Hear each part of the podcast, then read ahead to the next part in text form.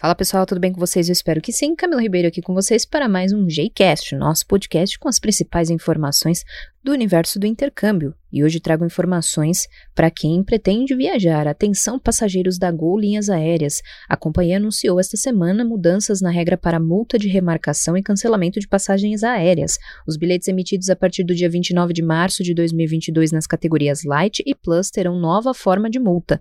Para passageiros Light, será cobrado o valor de 80% do preço gasto pelo passageiro e os 20 restantes ficarão como crédito para compras futuras. O valor também também é válido para no-show, quando o passageiro não comparece à viagem.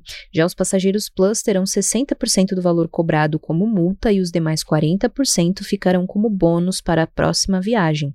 Em nenhum dos dois casos, os passageiros poderão pedir reembolso do valor do bônus. Para clientes Promo e Max, as regras continuam as mesmas, ou seja, o passageiro da primeira perde todo o valor e o da segunda pode fazer alterações sem gastos.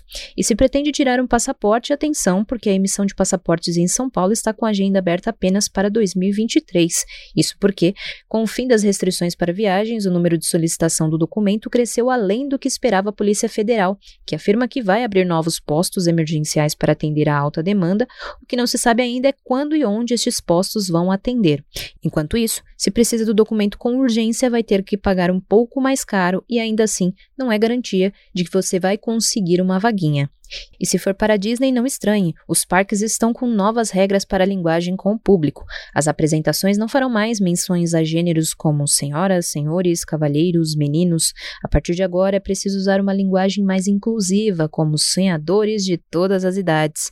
A ideia, segundo a gerente de diversidade e inclusão da Disney, é criar um momento mágico também em crianças que não se identificam com nenhum gênero tradicional. Todos os funcionários passaram por um treinamento e os áudios usados dentro do parque estão sendo regravados. Por hoje é só. A gente se vê na próxima semana. Fiquem bem, continuem se cuidando. Até a próxima. Tchau, tchau.